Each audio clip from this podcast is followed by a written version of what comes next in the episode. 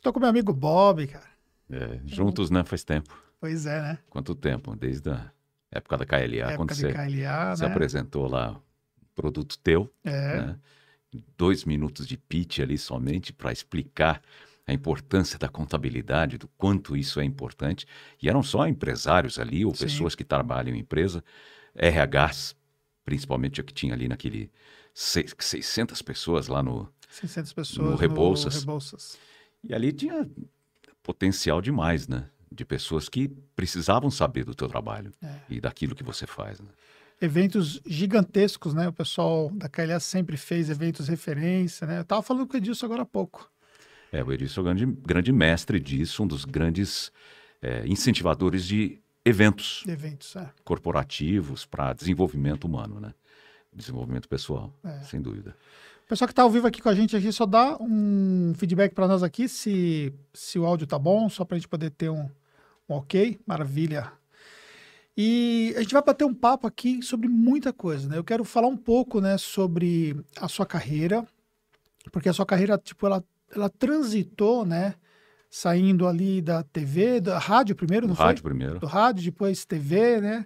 E depois ela veio para o mundo corporativo, né? Virou escritor, enfim. Tudo. Então tem muita coisa para a gente poder falar sobre isso. E também a gente vai falar sobre algumas dicas práticas de comunicação na área de vendas, comunicação do profissional como, como um todo. Tem muita coisa para a gente poder. A comunicação da empresa em si, acho que isso vai ser bem agregador para o pessoal. Mas primeiramente eu quero agradecer Eu que a agradeço. oportunidade Esse de convite é aqui. demais, né, cara? É, Esse convite é demais. Depois de ter feito dois summits, né, contigo, Pois é. É, a galera que não conhece, porque o canal aqui da Tactus, é, o pessoal não sabe nem o que é o Summit, que é um evento que eu tenho do meu outro canal, né, do meu, da minha outra empresa, que é a empresa de treinamentos, né? Mas só para vocês poderem entender o contexto, nós fazemos um evento anual, né?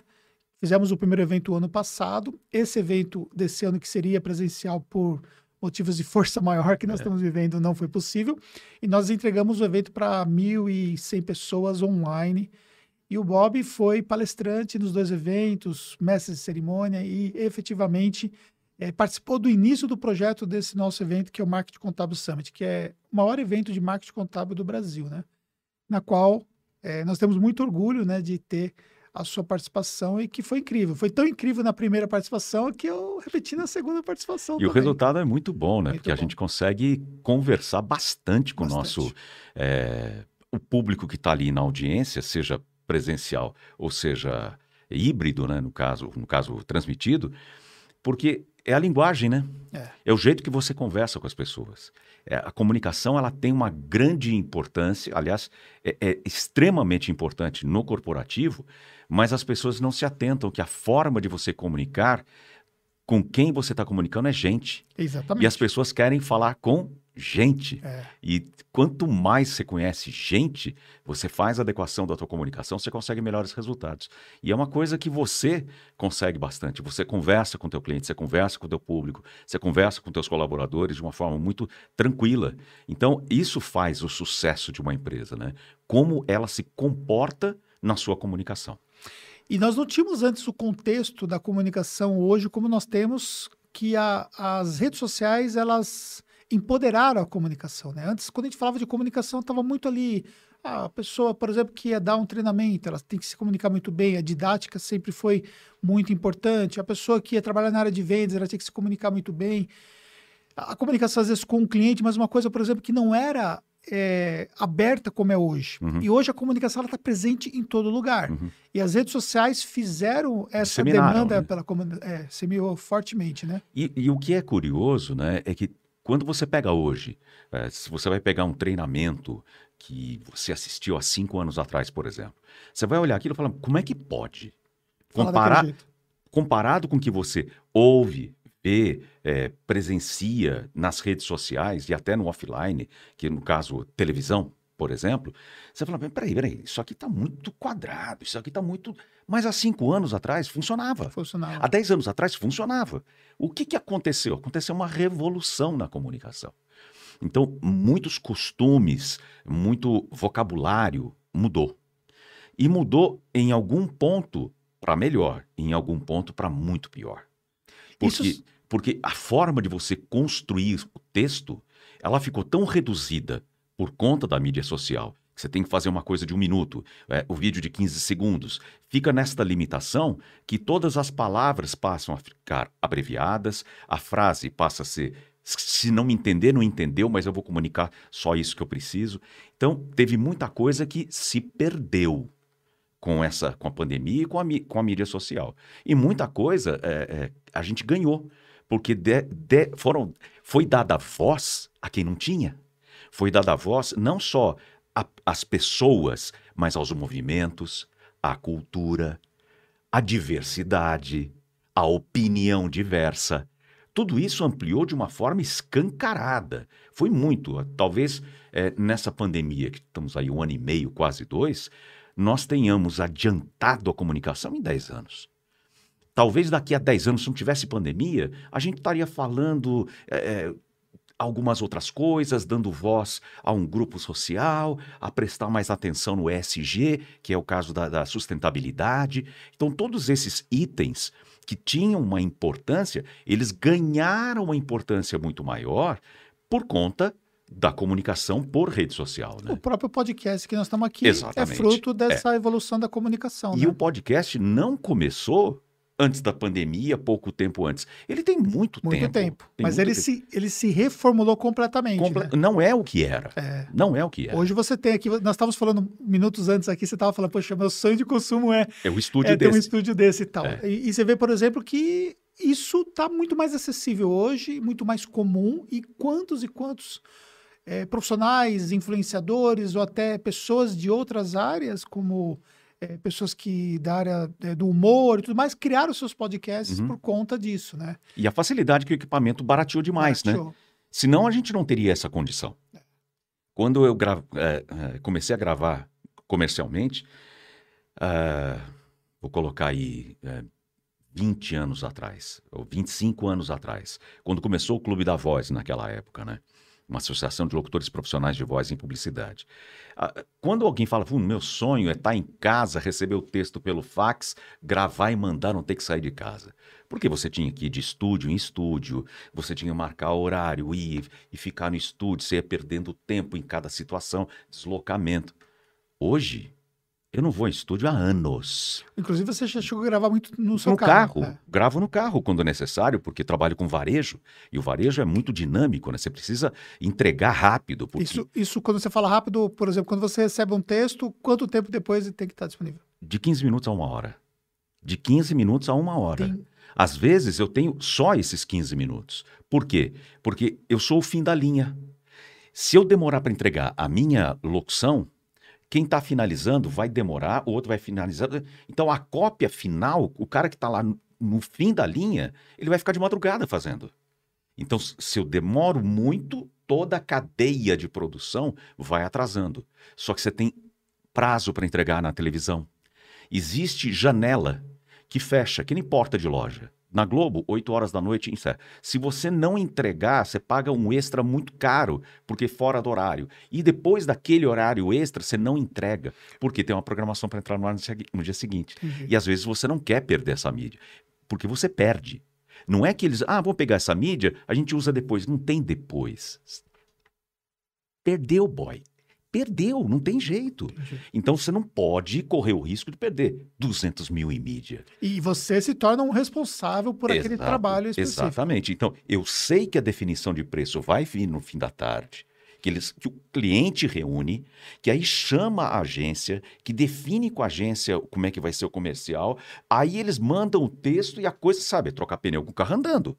Porque o varejo funciona assim. Se eu definisse às 7 horas da manhã o preço, quando chega 4 da tarde, ele ficou sabendo que a concorrência baixou. Como é que ele faz? Hum. E acontece comigo. Bob, mudou o preço. Vum, vum, vum, vum, vum. Ah, eles fazem. Faz, acontece isso. Entendi. Porque varejo é dinâmico demais.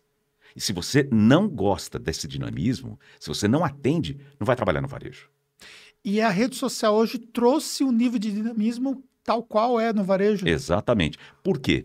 Como tudo é tão dinâmico e é para ontem e a coisa funciona, aí eu quero saber onde tem um pneu 225 1750. Coloquei ali, aparece. O pensamento, a dinâmica de tudo tá desse jeito. Escreveu, clicou, apareceu. Escreveu, clicou, apareceu. Então eu mando o texto, clicou, cadê a locução?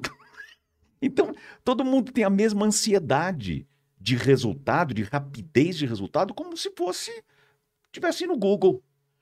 Então é uma febre. É uma febre. Se não tiver consciência disso, você vai fazer isso com teu filho, com a tua mulher, com teu cachorro, com teu médico. Você não tem paciência para esperar a consulta.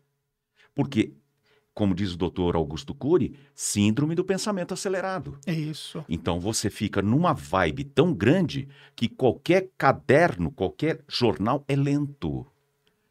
E você se irrita com essa lentidão. A pessoa que é mais. Ah, eu não acredito que. Fala rápido, bicho. Pelo amor de Deus, fala rápido. Termina logo esse negócio. É uma ansiedade muito grande. E isso leva à depressão. Por quê? Porque se aquela ansiedade ela não é, é satisfeita, você fica depressivo, porque você. Cadê o resultado? Cadê o resultado? Cadê o resultado? O que, que eu vou fazer? O que, que eu vou fazer? Entra numa vibe muito ruim. Então é necessário ter consciência do que a gente está vivendo em volta para não ser é, intoxicado por isso a gente é, não tinha Waze. Então, como é que você ia de, do Morumbi para São Caetano, para São, para São Bernardo? Como é que eu viria para cá? Pegava meu guia quatro rodas eu ia, fiz muito disso, e olhava como é que é, memorizava a rua tal que eu entrava. Eu tirava cópia. Só que acontecia o seguinte, eu não tinha informação do congestionamento que ia ter lá na frente. Sim. Então, podia levar o dobro de tempo, ah. coisas desse tipo.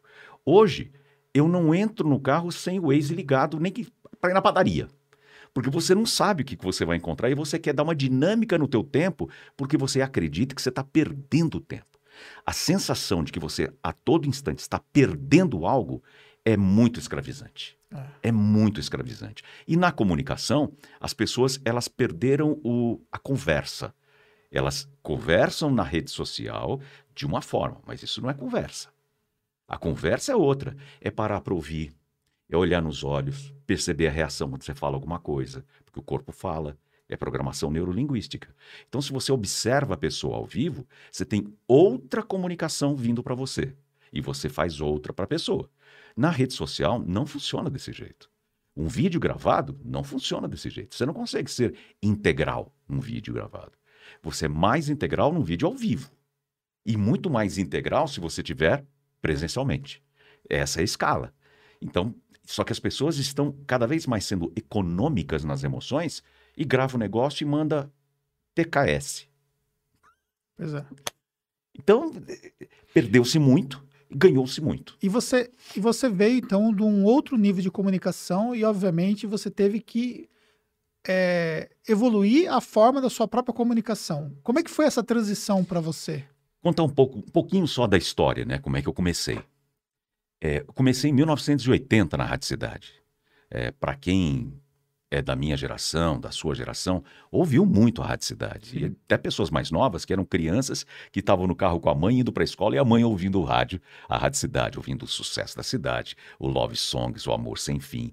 A Rádio Cidade ela criou uma comunicação completamente diferente que tinha no rádio em São Paulo em 1980, em janeiro, dia 20 de janeiro, quando inaugurou a rádio. Já tinha feito isso no Rio, em 77. Então, quando se formou a turma da Rádio Cidade, eles queriam comunicadores, amigos, presente, que conversasse com o ouvinte. E criou-se uma turma da Rádio Cidade. Em 77, com a experiência da Rádio Cidade do Rio, o Carlos Towson, que foi o, o, cara que idealizou a Rádio Cidade São Paulo e Rio de Janeiro, ele já tinha tido essa experiência de testar, testar, testar, testar, e já tinha três anos de teste ali, ele sabia como é que implementava um produto desse? O primeiro ponto é que o locutor era operador. Ah. Até então, você tinha o operador lá do lado do estúdio e o locutor aqui. A dinâmica, por mais que você dormisse com o operador, você não conseguia perceber o momento que você ia falar, o outro ia falar, para deixar a coisa muito. um reloginho. Só você mesmo na mesa que você sabe o momento que você aumenta o volume, abaixa o volume, que você vai falar um negócio, que você percebe a música. A dinâmica é outra. E para a rádio popular pop que ele estava idealizando, não tinha como não ser desse jeito. Você precisava do cara ser o DJ americano. Mas ele, ele trouxe esse modelo de fora. Esse modelo americano há muito tempo. Há muito tempo, antes de 80. Década de 60 já tinha isso. Por isso é chamado de DJ, o disc jockey, o cara que tocava o disco na rádio. Hoje DJ é o cara da boate, né? Da danceteria. DJ é o, é o na verdade, vai a, além disso, ele além de ser o DJ, ele é o MC, o Master of Ceremony. É o cara que comanda a festa no rádio. É o cara que entrevista, o cara que conversa. E a turma da Rádio Cidade tinha que ter essa característica. Formou-se então a turma, e quando apareceu uma oportunidade de fazer o teste na Rádio Cidade, que estava o teste aberto, eu fui no último dia, na última hora, porque eu tinha ouvido no rádio que era o último dia. Eu fui fazer o teste. Até então nunca tinha entrado no estúdio de rádio. Nunca tinha trabalhado na minha vida. Dependia do meu pai e estudava. Fazia faculdade de artes plásticas e na FAP e não não trabalhava. Eu entrei. Quem disse que eu não posso ser? Eu tinha essa voz já nesta época já. Ela começou com 16 anos para 17. Meu pai tem a voz cavernosa. E eu herdei geneticamente do meu pai essa voz. Oh, graças a Deus. Que se eu tivesse a voz da minha mãe, não ia ser legal, né? Ainda bem que foi do meu pai que eu herdei. E aí foi uma característica importante para passar no teste, porque tinha o teste de voz. Hum. Hoje não tem mais essa, essa, grande necessidade da voz pesada, da voz masculina, voz. Não tem. Tanto é que a maioria dos comerciais que você ouve é voz natural, chamada voz comum. Você ouve voz de adolescente. Eles acham que a pegada é melhor. Coisa de publicitário, indiscutível aqui nesse momento. Mas, de qualquer maneira, em 80, fazia muita diferença você ter uma voz clara, bonita, uma coisa que impactasse o ouvinte. E todos na rádio tinham. O César Rosa não era uma voz tão potente, o Rony Magrini tinha uma voz pesada, ele era a cabine da Globo, uh, o Beto Rivera era um, um, locutor, é um locutor que veio, veio de Santos, ele já tinha uma grande comunicação, mas não era uma voz potente, mas, mas tinha da, comunicação. Mas além da voz, você tem outros elementos, né? Por exemplo, conhecimento de música, articulação também das ah, claro, palavras, claro. Aí isso, você já tinha isso desde o início? Não, fui aprendendo, ah, fui fazendo. Tá. Mas como eles precisavam nesse momento de um locutor que tivesse uh, a característica de ouvinte, com o plus de voz, conhecimento de música, inglês, oratória, eh, desenvoltura na frente do microfone, eu fiz o teste, passei. 140 candidatos, tinha uma vaga. Eu consegui aquilo, para mim foi fantástico isso que aconteceu. E fui treinando, treinando, treinando, porque até então nunca tinha entrado no estúdio de rádio. Passei em abril, entrei no ar em outubro, de 1980 e fiquei 10 anos na Rádio Cidade. E aí, só que quando você está no ar, na primeira colocada, em São Paulo, vem um monte de coisa de oportunidade para você. Então veio televisão, fui fazer é, programa de televisão, gravar programa de televisão, show do dia 7 na Record. Eu fui fazer shop tour, eu fiz shop tour durante cinco anos, eu fiz pão de açúcar. E aí você começa a fazer publicidade, começa a trabalhar com mestre cerimônias, começa a abrir as oportunidades todas. Eu comecei em 80, continuo fazendo rádio, mas não rádio ao vivo. Gravo o programa e mando para emissoras. Mando para uma produtora que manda para 60 emissoras, chamado Cidade em Love que tem no Brasil inteiro. É programa romântico, como eu fiz o Amor Sem Fim, tem toda essa pegada de conversar com o ouvinte, mensagem inspiracional e, e música flashback. Mas eu, eu vendo você é, fazendo as coisas no Summit, nosso evento, uhum. e até o, o Ronaldo aqui está falando assim que conheceu você na Rádio ABC em Santo André. Sim. O Ronaldo da, da 97. Não, Ronaldo Puccini. Ronaldo Puccini ah, é um, um seguidor nosso. Sim. O Júlio Ramalho falou que teve o prazer de conhecer você no Summit de fevereiro de 2020, né? Então, o pessoal que, que teve a oportunidade de te conhecer é, pessoalmente ou através da, da, de algum trabalho na internet. Mas vendo você, eu, me, me, eu tenho a impressão que você faz o difícil nessa parte da comunicação ser muito fácil. Uhum. O que você atribui? Você atribui talvez essa experiência que você adquiriu da vivência de rádio? É muito dinâmico, talvez, porque você nunca espera o que vai acontecer e de repente aquilo acontece ao vivo e você tem que ter aquela um jogo de cintura. desenvoltura, jogo de cintura e tudo mais. E seria mais ou menos nesse, esse Mais caminho. ou menos isso. O rádio te dá uma escola que nenhuma outra dá. Você pode ter 50 anos de televisão, mas se você não passou pelo rádio, você não vai ter algumas características de você fazer ao vivo de você conversar com uma espuma. Você não está vendo o teu É. ouvinte. Então é aqui, ó, imaginação. Quando você trabalha em rádio, você fortalece tanto a imaginação que o teu vocabulário, a tua história, o contar história, vai crescendo cada vez mais. Porque você está sozinho no estúdio falando com um pedaço de espuma aqui na tua frente. Você não está falando com um ouvinte aqui, né? Hoje, até você tem a transmissão e tudo mais, tem outras pessoas no estúdio, como você vê em várias rádios.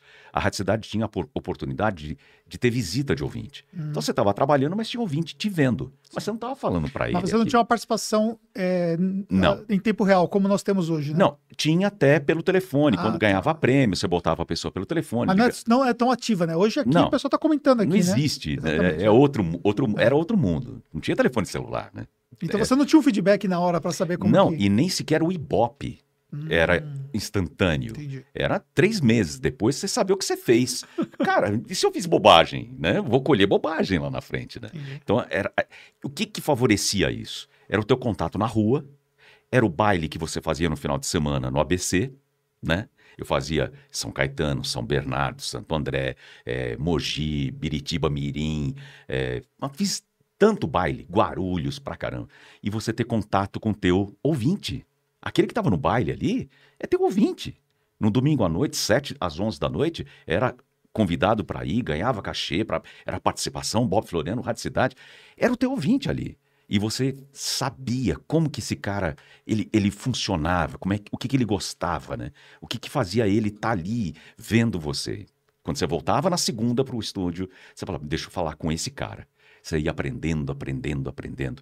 E essa desenvoltura que você mencionou é justamente de você conversar, conversar, conversar com a espuma, ter imaginação.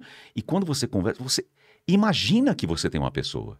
E ao travar essa, essa conversa, não pode ser um monólogo, é um diálogo. Como se o outro não está respondendo? Não está auditivamente, mas mentalmente ele está respondendo. E até verbalmente ele responde na casa dele. E aí, meu amigo? E aí, minha amiga? Tudo bem? Isso, comigo até às seis da tarde.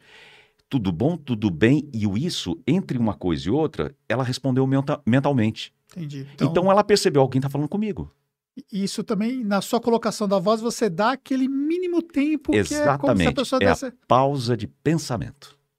É a pausa de pensamento que a gente usa também na palestra.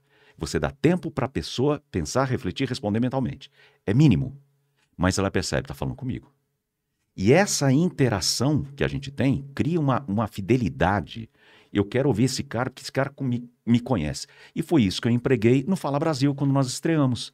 Porque a minha experiência de rádio, de shop tour, de publicidade, fez com que o programa estourasse de audiência. Comigo, com a Rosana Herman, Rafael Moreno, Doris Gris. Porque a gente conversava com o telespectador. Porque até então o telejornal era boa noite, 8 horas, 8 horas, boa noite. Era só isso que tinha no telejornal. E quando entramos com Fala Brasil, que é um projeto da ABC Good Morning America, conversar, parecia uma casa aquilo lá, o telespectador falou, cara, estão falando comigo, que papo, o linguajar deles, tudo que você fala, de- a gente fala de internet hoje, que é tão bem conversado, a gente já fazia lá, em 99, 2000. E hoje você olha telejornal, é filho de tudo isso que nós criamos lá na Record em 99. Levar papo com o ouvinte, que virou o Fala Brasil, virou aquele Bom Dia, aquele que tem na sequência do Fala Brasil. né? O Fala Brasil virou um telejornal e passaram esse papo de sala, sofá, conversar, entrevistado, papo solto. Ficou somente para o outro programa de variedades. Né? Então, quanto mais você compreende, tem consciência para quem você está falando, mais desenvoltura você vai ter. Porque se eu estou num terreno que eu não conheço, eu não vou ter segurança. Eu não vou conseguir falar o texto que eu preciso. Eu não vou dar o tom que eu preciso. Eu não vou é, estar aberto a ouvir ninguém. Eu venho com mensagem pronta por insegurança e ninguém pode mexer no meu queijo. Se mexer, eu perco, eu perco o rumo. Então, quanto mais você experimenta e vivencia, ah, pode mexer à vontade. Ah, caiu o microfone, não sei o que, a gente refaz aqui, vamos lá, e vai, bora. E você já se deparou muito com a situação de que as pessoas te conhecem pela voz, mas não conhecem o Bob mesmo, não conhecem a imagem Muito. do Bob, né? São 41 anos, né? Muita situação. de falar no caixa, é, me vê um, um chocolate, o pessoal olhar de lado. Você não é, sou. Sabe, na época eu fiquei 16 anos em Casas Bahia, né? Fazendo a locução dos comerciais. Quantos? Quase 90 mil comerciais. É muita coisa, né? E a voz ficou conhecida até hoje, todo Sim, mundo, sim, sim. mas só até sábado. Então fica Mas, essa, mas essa isso, isso não, não gerou também um estereótipo da- do Bob mesmo, como, como, como sendo da Casas Bahia? Porque depois você. Saí, É, saí já saiu- faz uns quatro anos, não ficou isso marcado como ficou pro Fabiano, por Ah, exemplo, né? tá. Fabiano era imagem, né? Então pegou muito mais forte. Entendi, entendi. Para mim, não, porque eu, eu mudo, né? Eu tenho uma versatilidade vocal que eu vou do varejo, que é um tom lá em cima, a gravar documentário para Discovery Channel. Dá, dá um exemplo só para a galera poder entender como que. Alasca, a última fronteira. Sou eu. Eu que faço a narração do Alasca, a última fronteira na E se, fosse, Discovery. e se fosse falar pro varejo, Arroz solito, R$ 5,99 o quilo. totalmente. É outro tom, é outra pegada. Entende, entende, né? pois é. Você sabe que é difícil pra gente que tem uma voz totalmente. hum, Assim, a sua voz tá aqui nós estamos aqui, né? Conseguir fazer uma entrevista como essa, esse bate-papo, porque fica uma coisa meio, meio assim, humilhante, né? Tipo, eu me sinto assim. Pois aqui que eu vou falar, agora para engrossar um pouco mais a voz, para ver se melhora um pouco. Eu vou te dar uma dica para quem está tá assistindo a gente.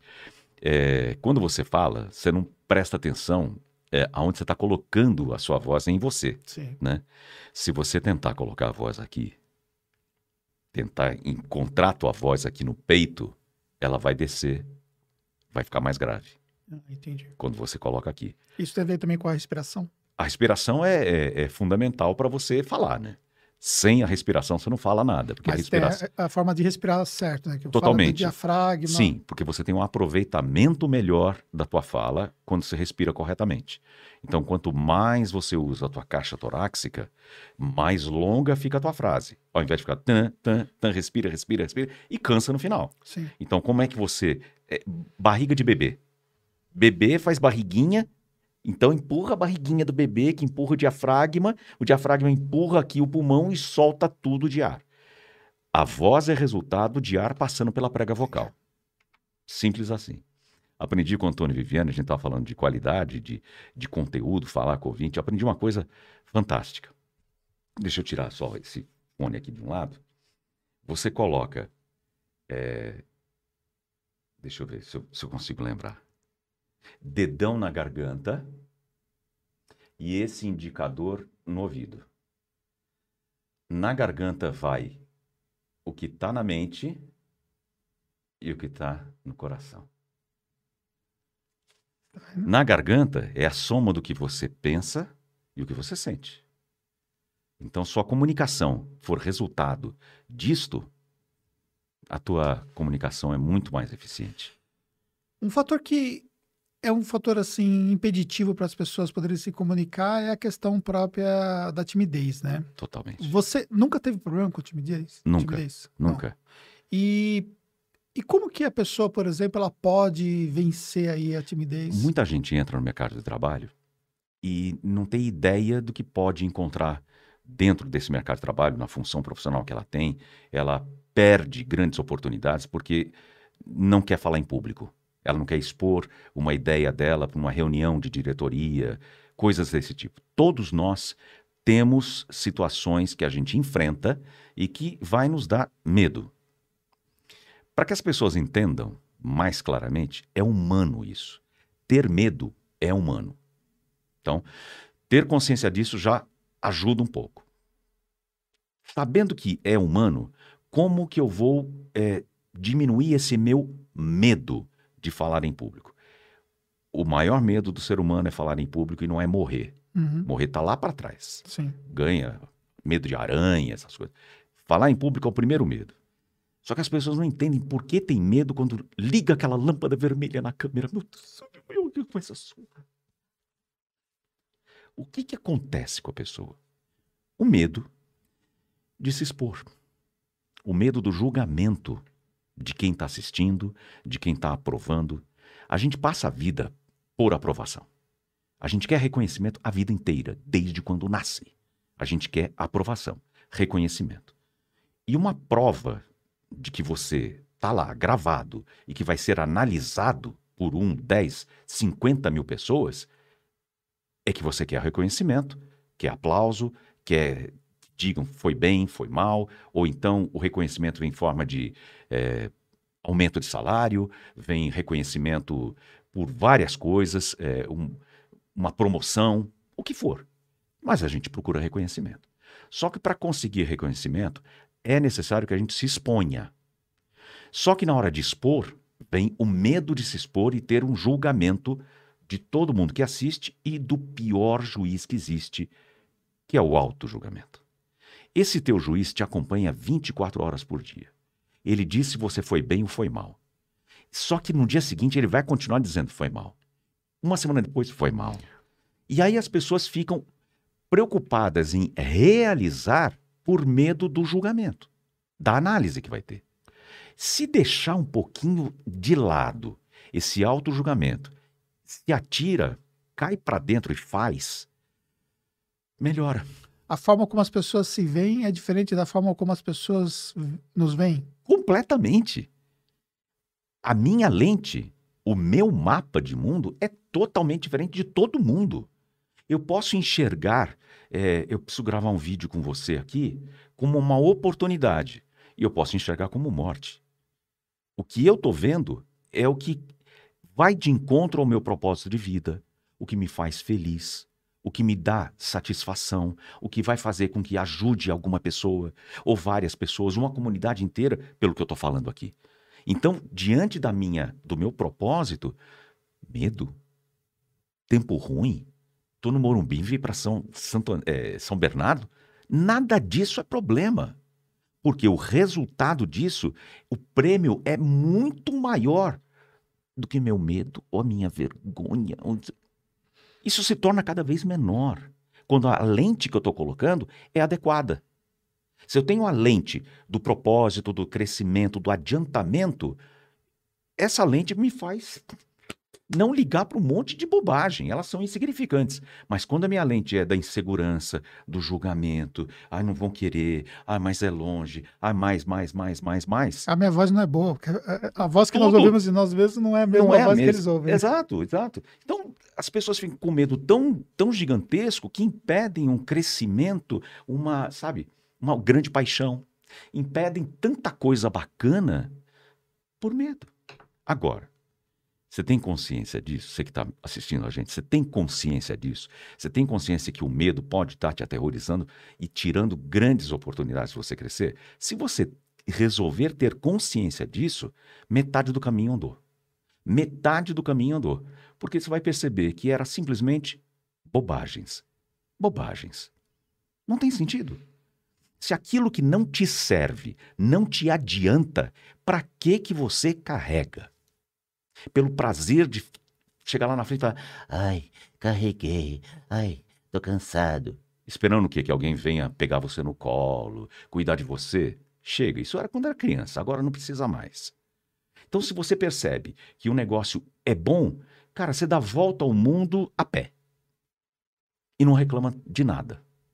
Agora, quando você não quer, você não vai na esquina dizendo, ai, eu vou pegar Covid vai botar medo em qualquer coisa. É o medo o teu, paralisa. O medo paralisa. É o propósito que define aonde você quer ir.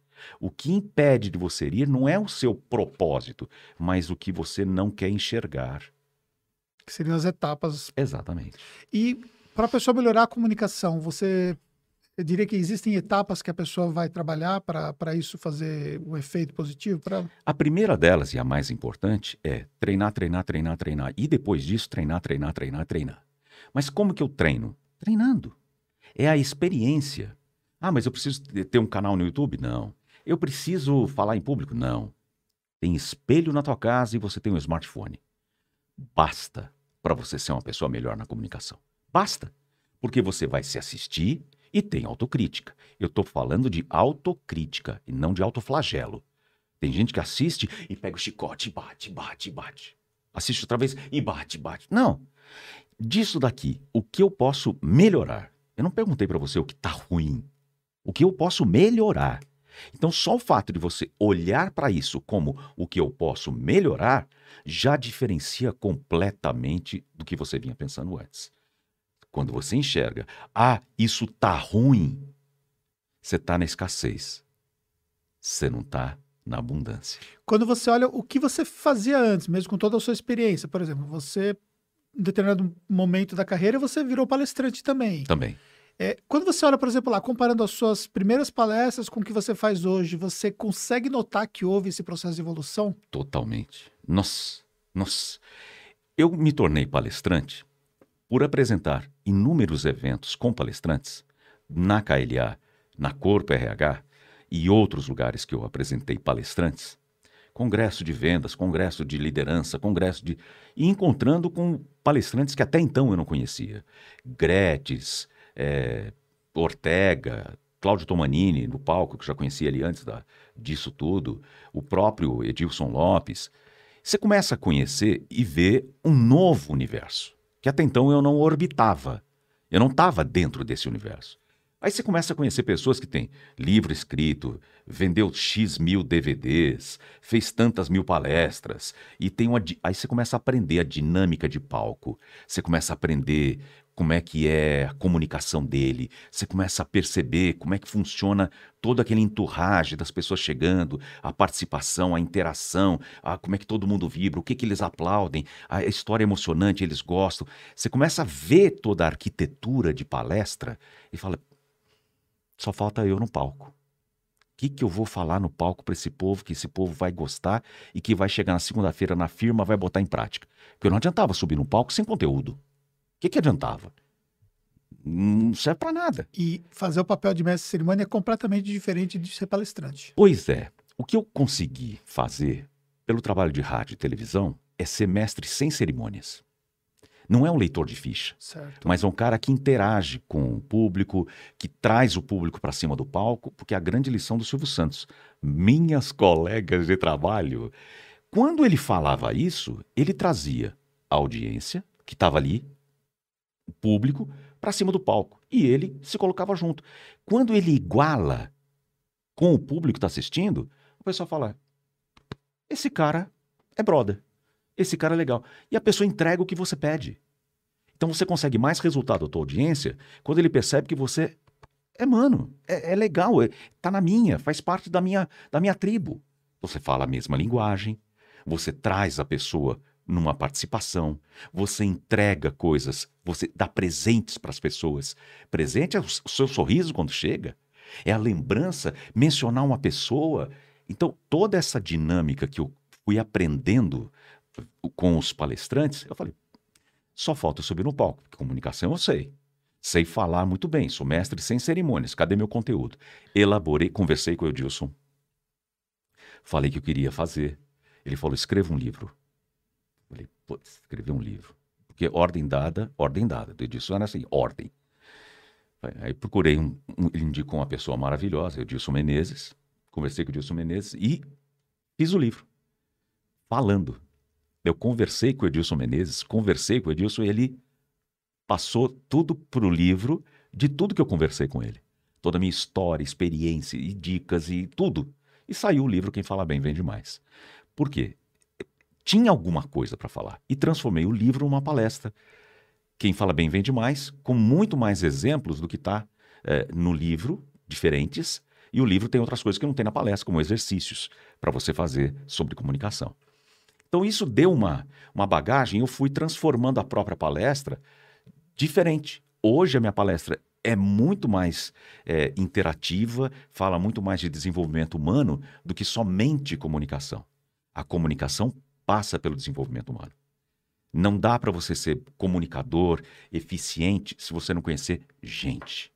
Então, como conhecer as pessoas, como ler corretamente o teu público, como se preparar antes de uma entrevista, de uma apresentação para a diretoria, como se preparar para uma reunião, como fazer um networking que você eh, todo mundo vai querer seu cartão.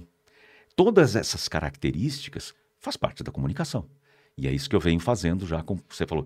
Evoluiu totalmente. E aí, diante disso, em 2013, eu falei: tem que fazer uma coisa importante. Fui para os Estados Unidos, e fiz o curso com o Tony Robbins. Ah, você fez o curso? Fiz. Ah, Fiz. Show. Cara, eu vi o que, que é mundo de palestra power, tecnologicamente falando power, e um cara que é o melhor coach que existe Uhum. no palco. Que dinâmica que ele dá, o que, que ele faz, o que, que acontece, como as coisas acontecem à volta. Aí você vai pegando todos os ensinamentos e junta na tua sacola de tua caixa de ferramentas. E vai aplicando tudo isso ao longo do tempo. É uma transformação. Você não volta do mesmo jeito. Não volta. Não tem como. Fez um curso com ele lá, quatro dias, andando na brasa, você não volta do mesmo jeito. Você volta transformado, não mudado, transformado. E é o que me motivou mais ainda a fazer o que eu faço. Ma- Mas, lá, por exemplo, no Tony Robbins, tem perfis diferentes de pessoas que estão sentadas lá. Primeiro que o evento, quantas mil pessoas? Cinco mil. Cinco mil pessoas. Então, você tem todo tipo de pessoas. Pessoas que estão com, um, lidando com sérios problemas psicológicos e tal. Pessoais pessoais fortíssimos. fortíssimos, né? E buscando ali uma, uma, uma forma de, de se transformarem, né? Tanto que ele trabalha muito a questão emocional também, Uhum. né? E também tem pessoas como você que foi lá com outro propósito, imagino eu, né? Sim. Talvez ali como modelagem, como aprendizado Exato. e tudo mais e tal. Exato. É, Mesmo assim, ele consegue falar para esses públicos diferentes de uma forma eficaz? Muito. Então, isso que é interessante. Ele consegue chamar todo mundo para ele. Ele chama todo mundo para ele no emocional, ele chama todo mundo para ele no racional, ele chama todo mundo para ele na, na vibe da felicidade e chama todo mundo para ele no que é o propósito de vida dele: ser uma pessoa melhor a todo dia. Ele coloca que você não consegue sair de lá a mesma pessoa. Você compra o ideal dele, que é de ser uma pessoa melhor a cada dia. E aí você não consegue voltar para casa. E tem muito conflito, sabia, né? Tem muito conflito quando as pessoas voltam. Porque encontram a, a casa no jeito antigo. E aí vem a desconfiança. O que, que você fez lá? O que, que você está mudada? Você não é mais a mesma pessoa. Não, não é mais a mesma pessoa. É uma pessoa melhor. Só que quando quem ficou não se adiantou, ela se sente preterida. Então, é como acontece para fazer uma cirurgia bariátrica. Uhum. A pessoa, se não passar para o psiquiatra, psicólogo, ela vai ter problema, porque depois que ela emagrece, ela se vê outra. Então, quando você vai passar por qualquer processo, que você vai ter uma transformação significativa, prepare o teu ambiente. Como qualquer empresa. Gente, a gente vai fazer uma mudança aqui. A partir de amanhã é tal coisa. Esquece. Vai dar problema. Vai dar problema. A melhor ideia, evangeliza começa a evangelizar todo mundo nas áreas à volta, e esses evangelizadores vão convencendo, explicando para todo mundo. Quando você vem com a decisão principal, todo mundo já comprou o peixe. Então, quando você vai sabe que vai ter uma transformação significativa na sua vida, começa a contar para as pessoas como é que é, entrega o livro, vê se você assiste. Eu passei por isso. Eu passei por isso. Quando eu voltei, nossa, nossa, nossa, sinto muito. Eu tô andando. Mas você imaginava que seria dessa forma? Jamais.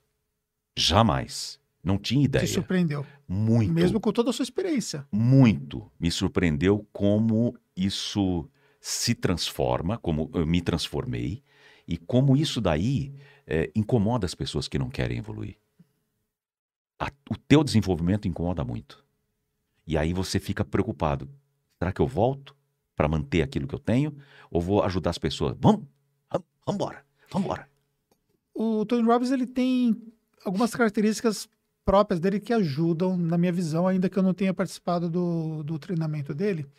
Primeira voz, que ele consegue impor uma voz bem A voz dele é característica, é uma característica. rouca Rouca demais e e, tal. potente. potente, né? Eu tenho dois metros de altura, o E, cara. e né? altura, exatamente, esses dois fatores. É, na sua visão, estando lá, esses fatores ajudam o processo que ele faz de transformação? Totalmente. Ele, ele, ele, ele se apoia muito nisso? Totalmente. Tanto é que, é, presencialmente, isso tem uma importância muito forte, porque tudo que acontece em volta é como se todo mundo estivesse olhando para ele. Inclusive o, o câmera, o, o cara, o dançarino, que na verdade toda a equipe, equipe dele dança antes dele entrar, faz uma coreografia, animando todo mundo. É um, mas é um gás. É uma coisa tão forte. E era o mesmo cara que estava na recepção, o cara que estava vendendo o livro, o cara que está. A, a, a senhorinha de 70 anos de idade que estava lá, tá dançando todo mundo lá. Então você percebe uma unidade muito grande. Então você. Em volta do quê? Dele. Então ele centraliza esta energia de uma forma muito potente. Quando a gente assiste o uh, Quero Ser Guru. Lá não, não sou seu guru. Não sou seu guru na Netflix. Você consegue perceber um pouco disso, mas assistindo não te toca tanto quanto aquilo. Porque o presencial dele é aquilo, da voz, é o som, a potência de som que tem ali, que é chocante. Ele pode estar tá falando, o som está lá em cima e a voz dele ainda encobre o som. Eles trabalham com um jeito na mesa de som que é, é demais. O microfone principal dele, cara, ninguém passa em cima. Não existe atropelo da voz dele. Por mais alto que você mande o som, a voz dele sempre está mais alta. Sempre está mais alta. E não tem como. E quando ele manda, as, a, a, os comandos que ele manda, é tudo. Ah, é muito. E mesmo você experiente, aquilo te tocou? Muito. Porque é, é maestria. É maestria. Tive grandes mestres. Aquilo é maestria. Quando eu ouvi de um, de um grande produtor e diretor de teatro, Billy Bond, década de 80, e ele já trabalha desde os anos 70, é dono do Teatro Brigadeiro lá. Ele falou assim: tá vendo? Falando com o Lulu Santos. Falou pro Lulu: tá vendo esse clipe do Michael Jackson? O último cara lá no fundo dança tão bem quanto ele. Você quer fazer clipe comigo ou não? Pronto. Então você tem que entrar num, num regime de excelência se você quiser fazer. Fazer mais ou menos, obrigado, procura outro. Então, quando você entrar naquilo, você fala: meu, não dá para fazer. Eu, eu criei uma. Não dá para desmelhorar. Não dá para desmelhorar. Não dá para desmelhorar. Então, quando alguém me pede uma coisa, faz menos, não, não dá para desmelhorar, meu amigo. Eu só sei fazer assim para cima. Daci para baixo já foi uma época. Não? Isso quando eu comecei. Agora não, não, eu não consigo desmelhorar. Então, não tem retrocesso. Então, você foi trabalhando dentro da sua carreira, elevando os níveis Sempre. de entrega. Nível de entrega, nível de consciência. Então, as coisas que eu fui aprendendo, que eu fui estudando, que agregaram demais na minha vida, uma delas é essa, do nível de consciência. Tudo você agrega e soma, soma, soma, soma. Eu não digo que as pessoas devem mudar, elas devem se transformar. A mudança é um rompimento do que você teve para uma coisa nova. A transformação é uma coisa nova agregando o que você tem.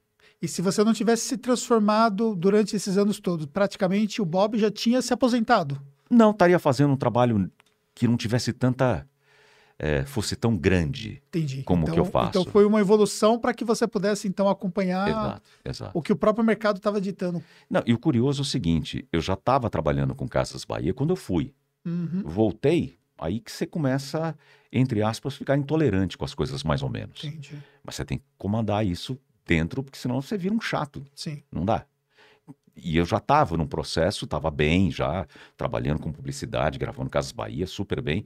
Fui, melhorei mais ainda e assim vai, e assim vai. E apresentei grandes eventos, né? Apresentei com o, o escritor do Pai Rico, Pai Pobre. É, é, Kiyosaki. Robert Kiyosaki. Apresentei evento com aquele que escreveu lá Em Busca da Felicidade a história dele, uhum. né, que o, o, Will Smith fez. Sim, do filme. É. Uhum. Então, e aí você vai para um evento desse, você assiste e, e, aprende pra caramba.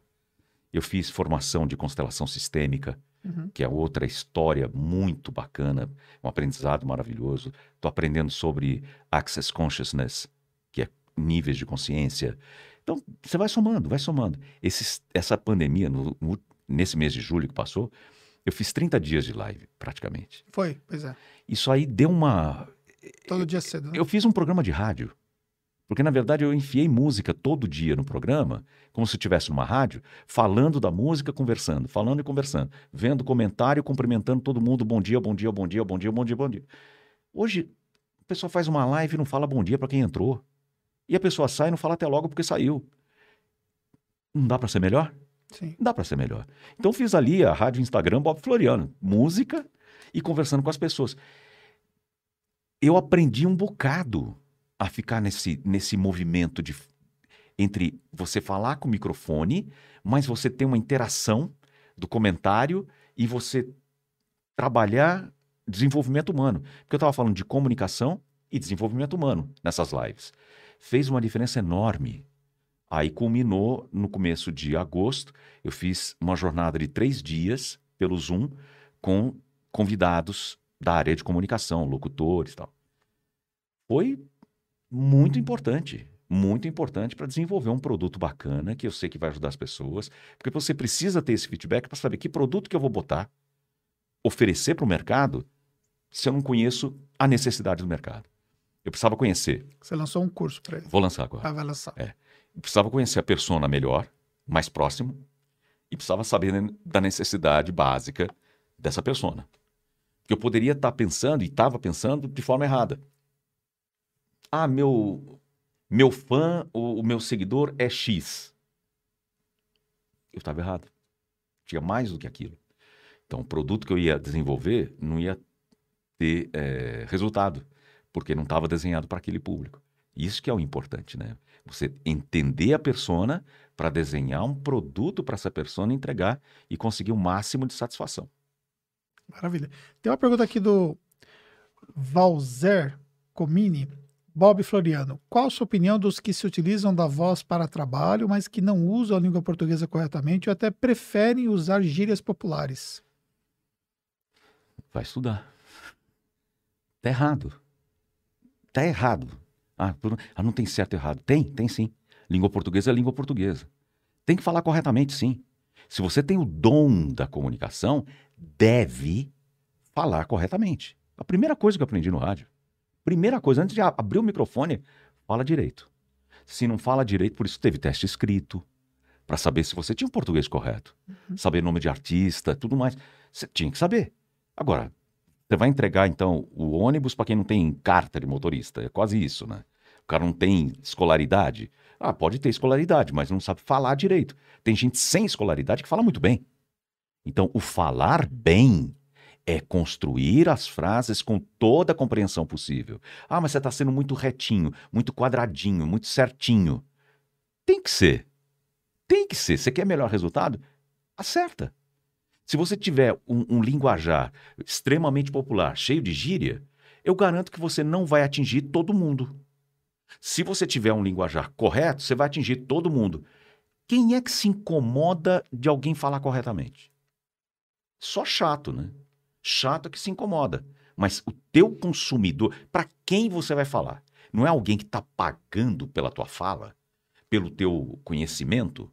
Você não está trocando. Se você está falando com uma diretoria, por exemplo, se você não falar corretamente, eles vão pagar menos você.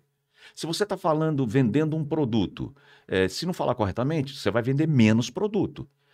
A fala correta, a comunicação, oratória correta vende mais.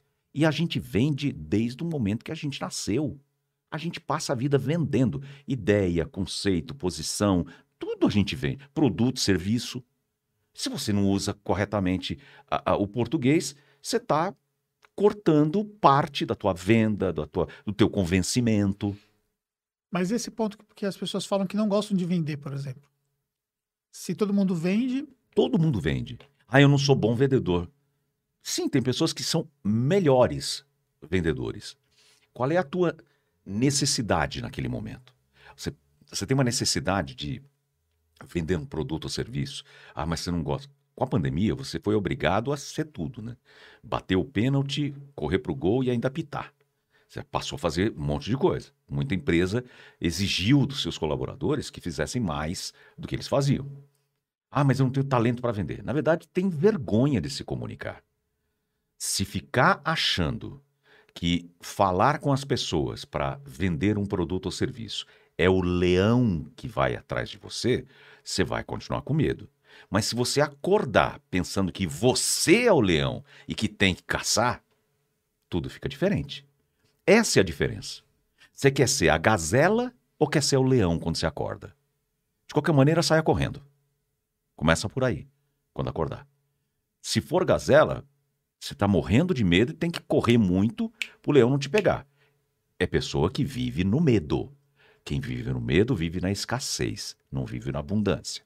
Se você acorda consciente, você é leão, e vai à caça, sai correndo, senão você vai morrer de fome no fim do dia. Isso é muito importante. Mas você vive na abundância. Você busca o resultado. É consciência. É consciência sempre. Mas para transformar desse estado aí de, de gazela para leão. Não, consciência. Não, não, mas não é um processo simples. Talvez a pessoa vai. Não, não é, não, não é simples e nem complicado. É um processo que a pessoa tem que ter desejo de realizar. Mas o desejo, por exemplo, ele precisa ter um direcionamento. Às vezes a pessoa precisa, ela tem um desejo de emagrecer, mas não é tão simples assim. Ela precisa ter um direcionamento, ela precisa saber os passos para conseguir a técnica. A técnica. Isso é, é trabalhado hoje. A pessoa pode fazer curso para trabalhar, para melhorar isso, para que ela possa sair de uma de uma fase para outra e ter essa transformação. Tem. Para ajudar. Tem como você fazer essa transformação. Você falou do, do emagrecimento. Uhum. A pessoa tem um direcionamento, ela vai comer uma ervilha por dia e não emagrece. Uhum. Porque o desejo dela não é emagrecer. O desejo dela é maior de permanecer aonde ela está, porque é a zona de conforto que ela conhece. Se ela conhece aquela zona de conforto, ela não quer sair dali. E o organismo vai responder exatamente assim. É a mente que comanda, o subconsciente que comanda esse regime dela. Não é ela. Basicamente. mas se eu estou comendo uma eu não emagreço, claro. Tem uma parte tua que não quer emagrecer. Começa a conversar com essa parte. Bate um papo. Se eu emagrecer, é... se você emagrecer, que, que coisa horrível vai acontecer? Não nada. Tem alguma coisa. Senão você já tinha emagrecido o que, que tem de tão positivo e de seguro de permanecer obeso? A pessoa vai encontrar. Dá segurança, lembra da mãe, tem sempre alguma coisa profunda. Então, ah, eu tenho medo de falar em público, ah, não gosto de vender.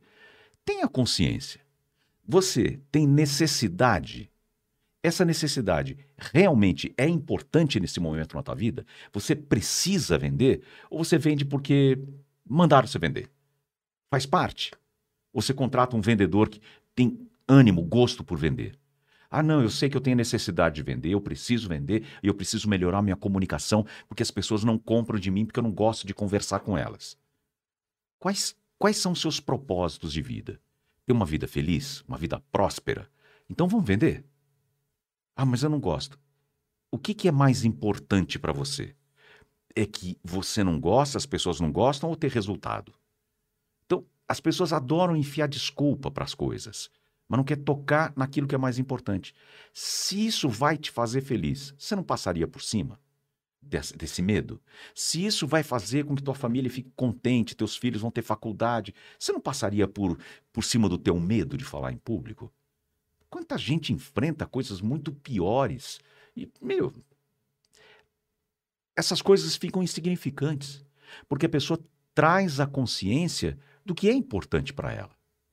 Não, eu odeio. Primeiro que o vocabulário, né? Eu odeio tal coisa. Cara, você fala de ódio, não tem como ter paz. Não tem como você, sabe. É, é... Quando ela coloca essa palavra ódio assim, ela já está criando um obstáculo Exato. quase intransponível ontem, mental. Ontem eu falei uma coisa: cada segundo que você odeia, você está matando uma célula no teu corpo. Cada segundo que você odeia é mais uma célula que morre. Ah, mas elas repõem. Mas você fica mais velho. Você fica doente. Para que odiar? Para que odiar? E as pessoas, não, que eu odeio fazer tal coisa. Elas já estão numa vibe de não querer, de não progredir, de não subir, de não evoluir. Meu, passa por cima das coisas que são insignificantes. Para de carregar pedra que não tem teu nome. Por exemplo, existem coisas que você não gosta de fazer e mesmo assim você acaba fazendo por força do seu trabalho. Por exemplo, tinham coisas que eu não gostava de fazer há muito tempo atrás, porque os meus ideais, o meu propósito era um, desenhado de uma forma. Hoje, como eles, esses meus propósitos são tão maiores, essas coisas que me incomodavam, que coisa? Simplesmente você esquece. Vamos falar do, em coisas práticas. A minha filha, quando pequena, ah, eu queria um cachorro, eu queria um gato, eu queria um cachorro, eu queria um gato.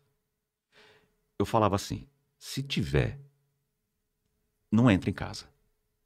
Se arranjar um cachorro sem, não entra em casa. Porque eu não quero cheiro de xixi, eu não vou levar cachorro pra passear. Porque isso te incomodava. coisa.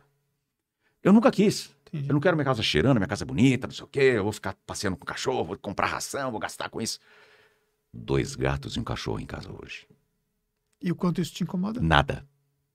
Eu limpo o xixi, eu faço tudo, eu levo o cachorro para passear, pago veterinário. Feliz. Porque o propósito muda. O propósito muda. Especificamente nesse caso, qual foi a mudança de propósito?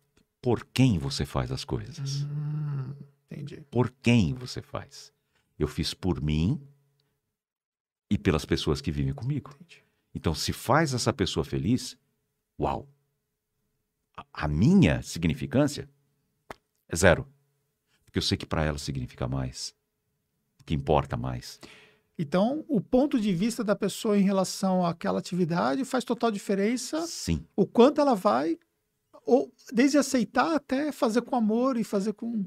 tornar-se um grande vendedor porque percebe, uau, isso vai me jogar, vai catapultar lá na frente. É visão, é consciência. E olhar aquilo como uma masmorra, você pode fazer todos os treinamentos da vida.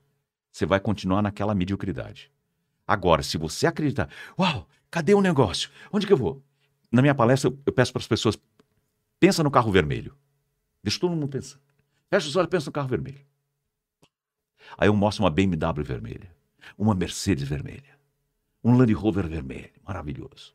Pensaram nesse? Ah, né, é uma Ferrari. ah, né.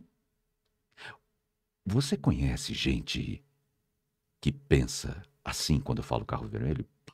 Meto um Gol Bolo 86. Abundância ou a falta. Essa que faz a diferença. Se você olhar tudo com abundância, meu, você não vai se preocupar se tá o parafuso da porta tá solto, tem, tem uma poeira no canto.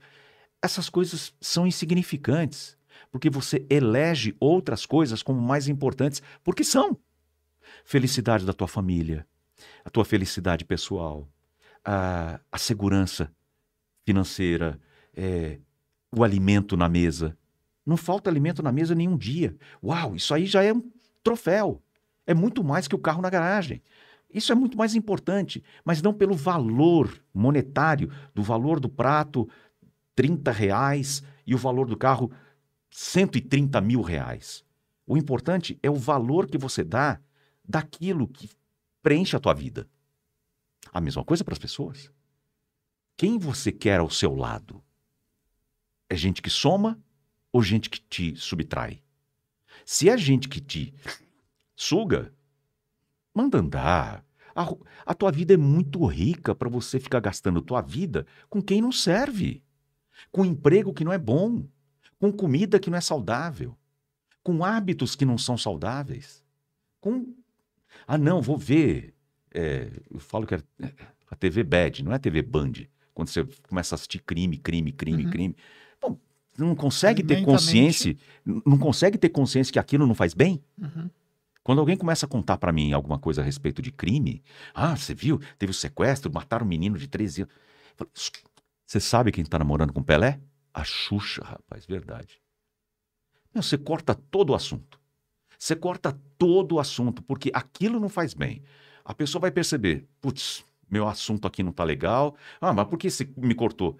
Porque não faz bem. Você quer ouvir por quê? Porque não faz bem. Pronto, não faz bem. Ah, mas eu quero conversar. Então conversa pra lá. Ou me dá licença que eu vou embora. Mas isso não faz parte da minha vida. E eu vou dispensar tudo aquilo que não faz parte.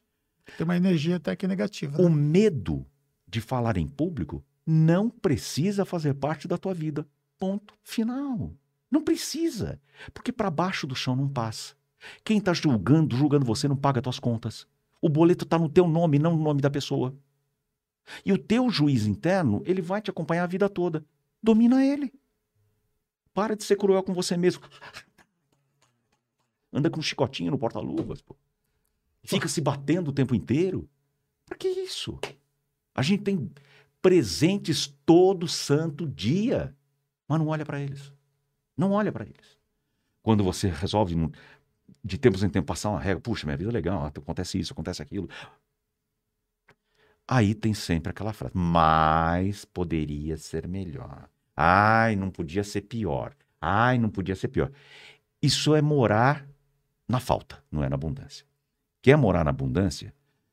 Como pode ser melhor? Joga isso. Como pode ser melhor? Se você tem isso em mente, como pode ser melhor? Como pode ser melhor? Como pode ser melhor? As coisas boas acontecem. E quando alguém di- diverge da sua opinião, do seu palpite, do, do que você falar e a pessoa vive, pá, não, não é isso, né? Não entra em discussão. Não entra em discussão jamais. Diga o seguinte: interessante ponto de vista, vou pensar. Cortou tudo. Colocou. Interessante ponto de vista. Cortou tudo. Acabou, acabou. A pessoa entrou ali como se fosse um ringue, ela quer brigar com você. Pra quê? Não dá corda, não. Não alimenta isso. Interessante ponto de vista. Eu vou pensar a respeito. Pum, Acabou. Com essa, com essa voz, né? Interessante ponto de vista. Olha só. O pessoal tá aqui comentando, deixa eu. é, falar, falar com o público, quero ouvir, é diferencial. A sua voz maravilhosa, mas não vende tudo. O, o contador Jair discordou de você. Não esqueça da evolução da nossa língua. Eu não entendi o que, que não- ele discordou. Acho que gente deve ser por causa da questão da linguagem, que você falou de falar correto e tal, de- Ah, sim, sim. do português. Depende. Eu- Tem uma, uma coisa que talvez eu tenha falhado no Aham. seguinte. Concordo com ele se o teu público tiver o mesmo nível de, de, de interação. Então, por exemplo, você está falando com um jovem, por exemplo, Se que eu for muito clássico, clássico. eu não vou atingir esse público. Entendi. Então, eu vou lá para um é, é, primeiro, oitava série, Uhum. tá? Nona, nono ano. Eu chego lá para conversar, eu vou ter que adequar, conhecer o público. É a primeira coisa. Saiba com quem você vai falar. Isso eu falei antes aqui. Uhum. Aí, galera, tudo bem? Melhor assim do que. Boa tarde a todos, muito obrigado pela sua companhia, por ter vindo aqui. Meu, meia dúzia já caiu dormindo. Sim. Eu tenho que entender como esse público se comunica para poder criar uma comunicação assertiva. Isso é comunicação assertiva. Uhum. Eu entender o público para depois disparar a minha comunicação. Do contrário, É porque a, a forma como você estava explicando, que tem a ver com a pergunta anterior, a questão, é, às vezes, de você cometer erros gramaticais, coisas assim que, erros. que existe o falhas. conceito de erros e existe o, o conceito da linguagem, né? Exatamente. Se a linguagem contém erros, como por exemplo, concordâncias, uma concordância, ok. Várias dentro do discurso, a pessoa não tem informação boa. Uhum. Esse é o problema. É português que não é bom. É uma coisa. Eu estou falando e cometo um erro. A pessoa fala, ah, são 300 gramas. Ela esqueceu que 300 gramas são 300 matinhos. Uhum. Mato é grama. E 300 gramas é a medida de peso. Ela pode ter esquecido isso. Ok, passa lotado, não tem problema nenhum. Sim. Ela fala, você sabe do que você sabe? Passa, não tem Uhum. problema. Agora, os erros gramaticais, vários no mesmo discurso, concordância, eh, pontuação, bengalas e vícios de linguagem, esses não são dignos de aplauso. Né? Né? Né? Na hora que Então, você está É, conversando, tipo assim, um vídeo não, e ti- tal. tipo assim, ah, tipo assim, tipo, tipo assim já não diz nada. Uhum. Tipo assim não diz nada. É uma construção ruim, mas ela é comum demais. A diferença de comum e normal. Comum é porque todo mundo faz, né? Normal é quando é normal. Então tem muita coisa que adolescente faz que é comum, mas não é normal. Essa é a diferença. Você não tem que tolerar determinadas coisas só porque a massa faz. Uhum. Então é comum, mas não é normal. Então é comum ter pessoas que cometem erros gramaticais, é comum. Não é normal. O certo seria não cometê-los. Mas, se você está numa audiência que tem uma um nível, ah, vou fazer um. Lá na periferia, vou falar numa quadra de esporte com todo mundo. Trabalhei muito com político. Você sabe que eles têm que mudar o jeito de falar, isso chama media training, né? Você tem que falar com o público conforme. Mas você está lá, é tudo Bolsa Família. Como é que você vai conversar com o povo de lá? Se você for muito correto, você não é compreendido. Você tem que falar a linguagem, o ritmo, o- o- a piadinha, você tem que falar o apelido, você tem que entrar nessa. É, é- Isso que eu disse anteriormente a respeito de você conhecer o público, e por isso que eu digo, falar errado não é certo. Uhum. Então, mas cometer falhas para adaptação do ambiente que você está, talvez até seja necessário, né? Então, é, é- é entender tudo isso. Essa que é a dinâmica da comunicação. Existem públicos mais difíceis é, do que é, outros para você poder, então, se comunicar. Tem. Quanto mais qualificado socialmente, mais difícil de falar. Mais difícil de falar. Muito, muito mais. Passei perrengue. Você já passou Já por isso? passei perrengue. De você falar num jantar comemorativo, uma coisa assim, sabe, hebraica, né? e ninguém te ouvir. Todo mundo de costas. Ninguém parar a conversa e você. Tua voz fica desse tamaninho com alto-falante, porque todo mundo tá numa conversa. Ninguém para. Ninguém para. Quem tá falando aí? Vai. É. É. É horrível isso. Você se sente desprestigiado ao extremo. É péssimo. Porque você foi pago para isso, né? Exatamente. Mas isso, por exemplo, é, te torna mais nervoso naquele, naquele processo. Pode impactar, inclusive, na, até Impacta. Impacta na- mesmo que emocionalmente isso te, te toca, sabe? Tive um evento político há muito tempo atrás. Eu não falei nada que ofendesse ninguém. Uhum. Eu segui a ordem que estava. Evento político, você tem um- todo o critério de mestre de cerimônia, cerimonial, né? Uhum. E aí eu estava seguindo quem eu tinha que chamar, quem eu tinha que dar palavra e tudo mais. E uma pessoa se sentiu extremamente ofendida porque não foi chamada. Uhum. E veio para cima de mim, como se eu escolhesse quem fala ou não fala. Uhum. Porque eu estava discriminando a raça. Eu estava sendo racista porque eu não chamei. Meu, não sou eu que defino a pauta, quem vem e quem não vem. Então, a intransigência da pessoa, cara, me acabou ali. Eu vou falar o quê? Eu fui chamado de racista porque eu não chamei, mas não sou eu que defino quem sobe e quem não sobe no palco.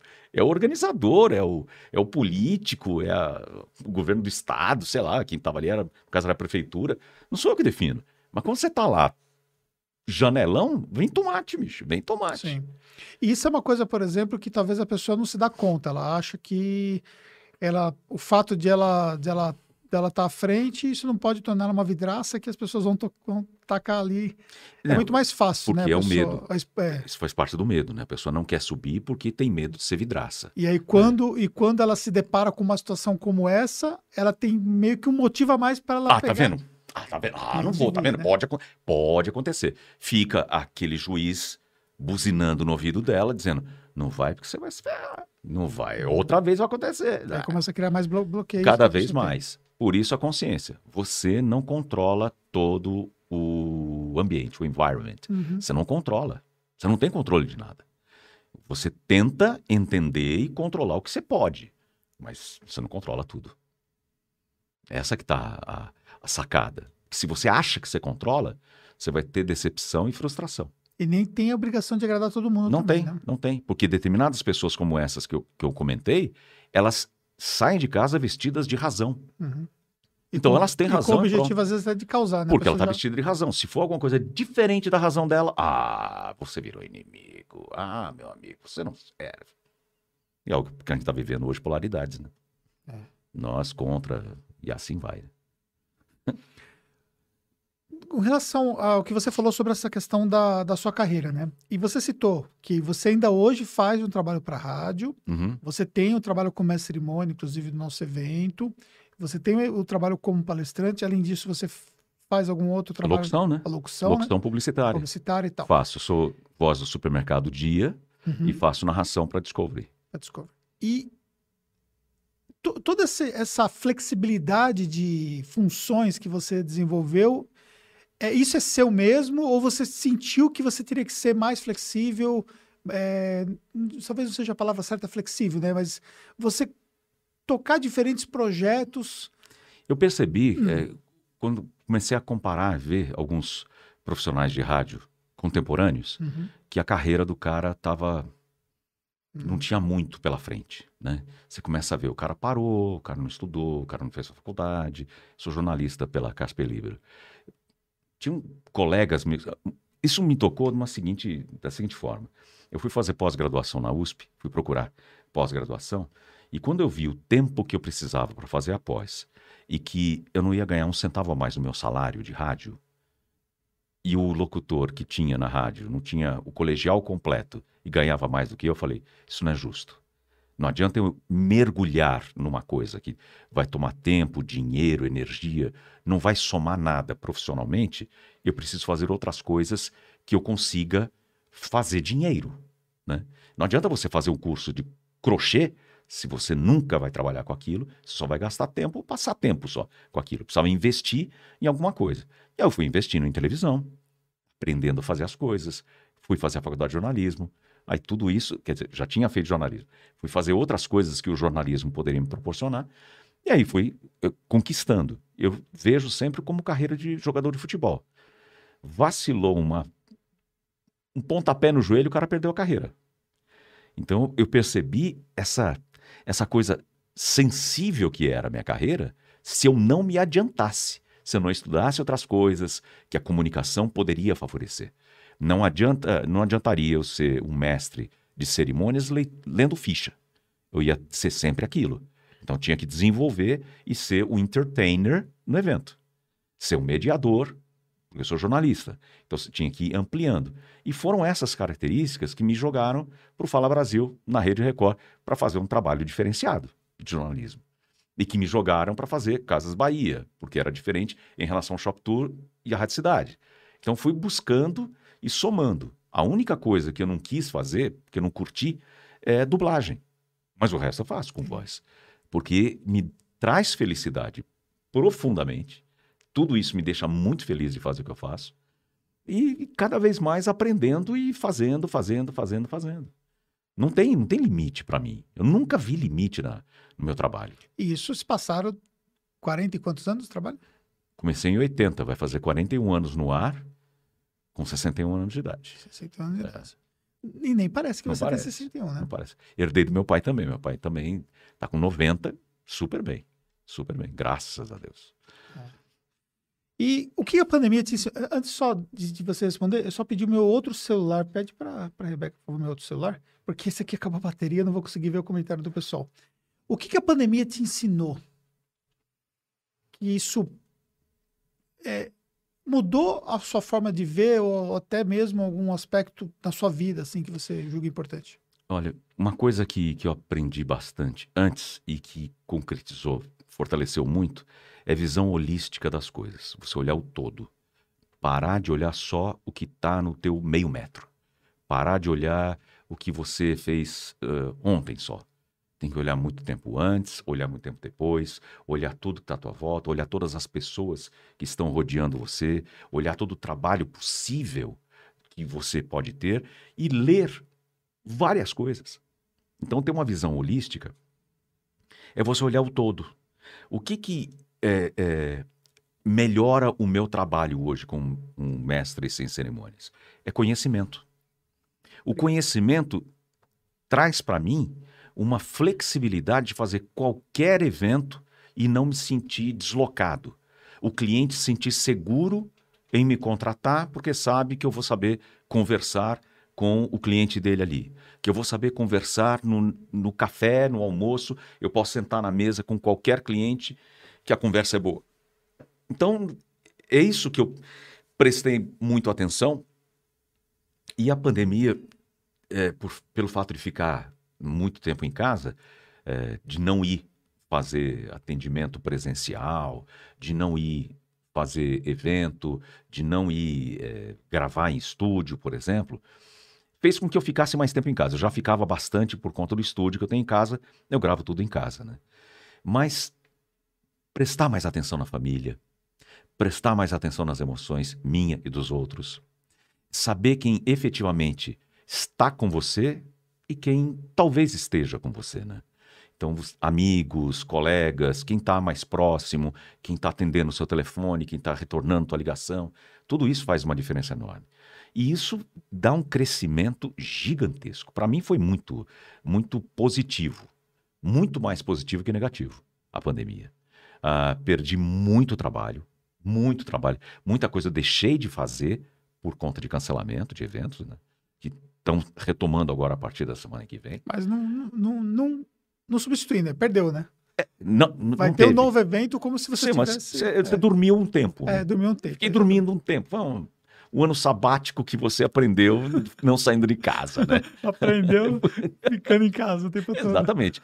Pelo menos para mim foi sabático. Sim. Que a in- a interpretação do ano sabático é você parar a tua função que você executa para desenvolver algo. Desenvolver, ser melhor, não sair de um ano sabático a mesma pessoa, Mas o seu planejamento de vida permitiu você fazer esse ano sabático. dentro de casa. Porque eu li mais, eu assisti coisas completamente diferentes, eu pude auxiliar mais, atendi remotamente, que eu sou life coach também, né? E coach de comunicação. Eu atendi pela internet tranquilamente, sem problema nenhum. Tive ótimos resultados, que as pessoas começam a entrar num processo de, de enclausuramento e de agonia, isso aí melhora bastante. Vamos conversar, vamos conversar. Isso favoreceu bastante. Eu, a, a minha opinião é que a pandemia não foi trágica para minha vida. Porque se deixei de ganhar dinheiro, isso não é a tragédia. Poderia ter sido outra coisa, né? Mas não foi nem um pouco trágica. E a questão da saúde, você conseguiu se preservar na. Me preservei completamente, já estou com as duas vacinas em dia. Minha mulher já tomou a primeira vacina, vai tomar a segunda agora em setembro. E minha filha, tem 15 anos, já já está tomando a vacina dela também. Então a gente está cuidando, né? Um cuida do outro ali, que é muito importante, né? no processo. E na sua vida profissional, qual foi o, o principal desafio que você enfrentou? Eu acho que o principal desafio que eu, que eu enfrentei na minha vida profissional foi o Fala Brasil. Foi, foi, Foi o? Fala Brasil. Porque era muito inovador, né, cara? É você fazer uma linguagem que não tinha. E todo mundo, desde a direção da, da emissora, o diretor do programa, arti- todo mundo esperando uá, resultado. Esperando o melhor. E você fala, "Mano, não, não tem saída. É isso ou isso. Não tem como. E deu certo. Pra caramba, demais. Nossa, eu fiquei um ano e nove meses no programa, né?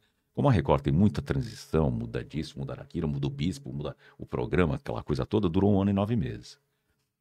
Mas a gente criou, né? O mais gratificante é que a gente criou um modelo. Na Rádio Cidade, a gente criou um modelo. Shop Tour, a gente criou um modelo.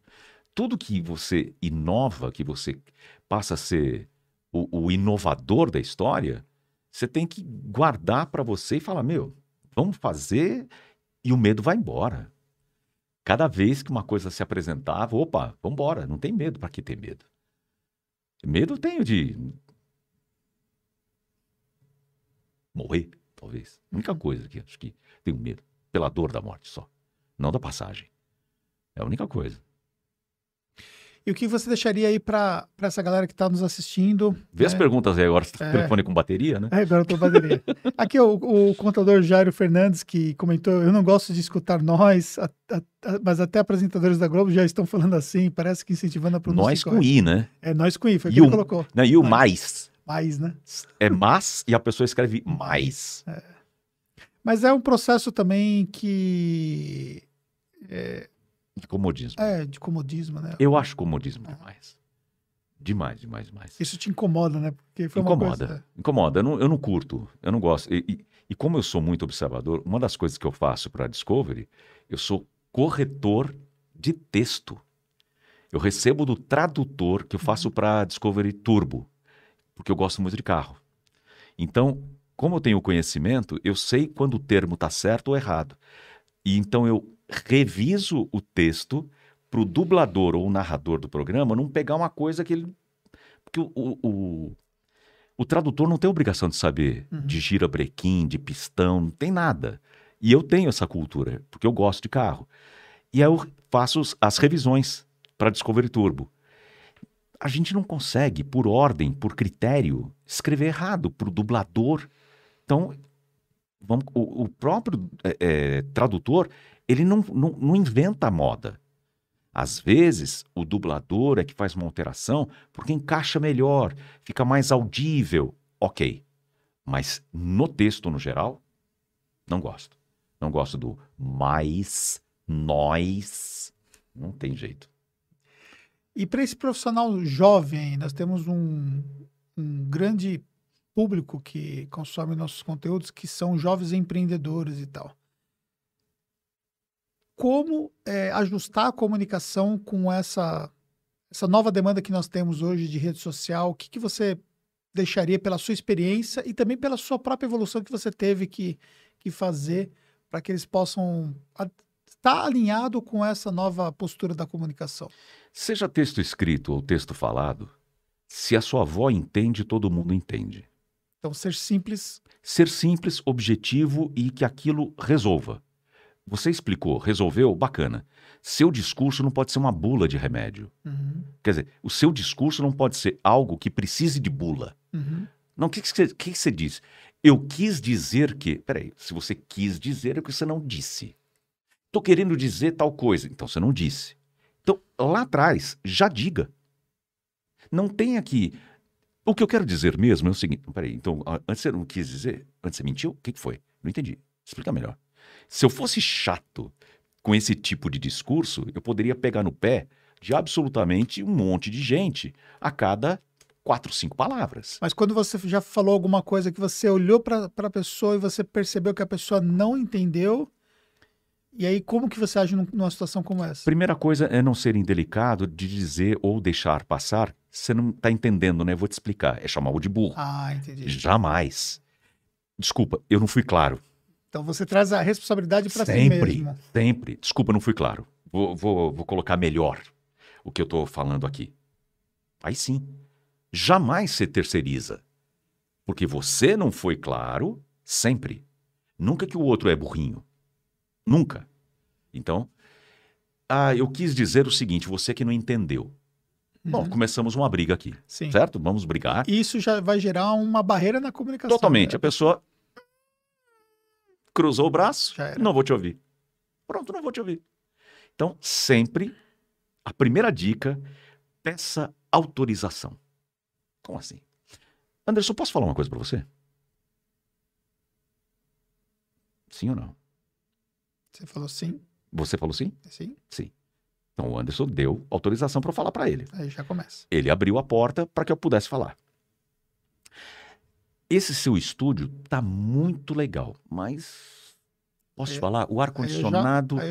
Não, não, não necessariamente que você me autorizou. Mesmo que eu, que eu cruze o braço. Não, não, não. Você me autorizou, então Entendi. você está aberto para ouvir. Entendi. Posso falar uma coisa?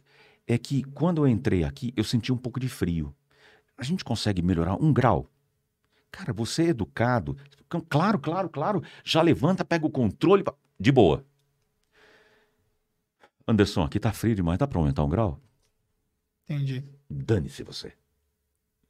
É, olha a diferença que é. Você pedir autorização para falar qualquer coisa, emitir uma opinião, é, qualquer coisa, peça autorização. Você abre porta para o diálogo, para o convencimento, para a venda, tudo. Posso falar uma coisa? Você não contar, você está passando por um monte de gente. Você não pede licença? Você fala, sai, sai, sai. É isso que acontece no discurso. É isso que acontece na conversa. Você não fica empurrando, sai, sai. Você pede licença. Faça isso na conversa. A diferença vai ser enorme. Enorme. Você, quando trata com os seus colaboradores, se você usa essa metodologia, os caras pff, tiram a camisa por você, sabe? Joga a camisa na lama para você não sujar o pé. Muda o comportamento porque é respeitoso demais. Só que a molecada não sabe ainda o que é isso, porque ela ainda não teve problemas de resultados pela conduta que elas têm. A moçada não, ainda não percebeu o prejuízo que eles estão é, é, juntando. Se eles percebessem que eles estão tendo prejuízo e que existe ferramenta para não ter esse prejuízo, eles já estariam agindo. Você entra em escola, são poucas as escolas que ensinam a criança, piquititica desse tamanho, andar pelo lado direito. Não ensinam. Então todo mundo começa a bater cara com cara, onde poderia uma via, outra via. Uma vai, outra vem. E ninguém. Esse é o conflito. A escola não ensina a andar direito no, na escada, o cidadão cresce e não ouve o outro, bate de frente. Olha de onde vem o problema. Não para para ouvir. A gente tem duas orelhinhas, uma boquinha. Ouça mais do que fale. É o segredo da comunicação. Oh, Falou o mestre da comunicação. Maravilha. Bob, eu quero é, agradecer, né, todo o nosso bate-papo. Eu acho assim que, que foi incrível, né, a nossa conversa. E para mim é uma satisfação pessoal, né? Nós falamos no começo, é, quando a gente é, se conheceu, né?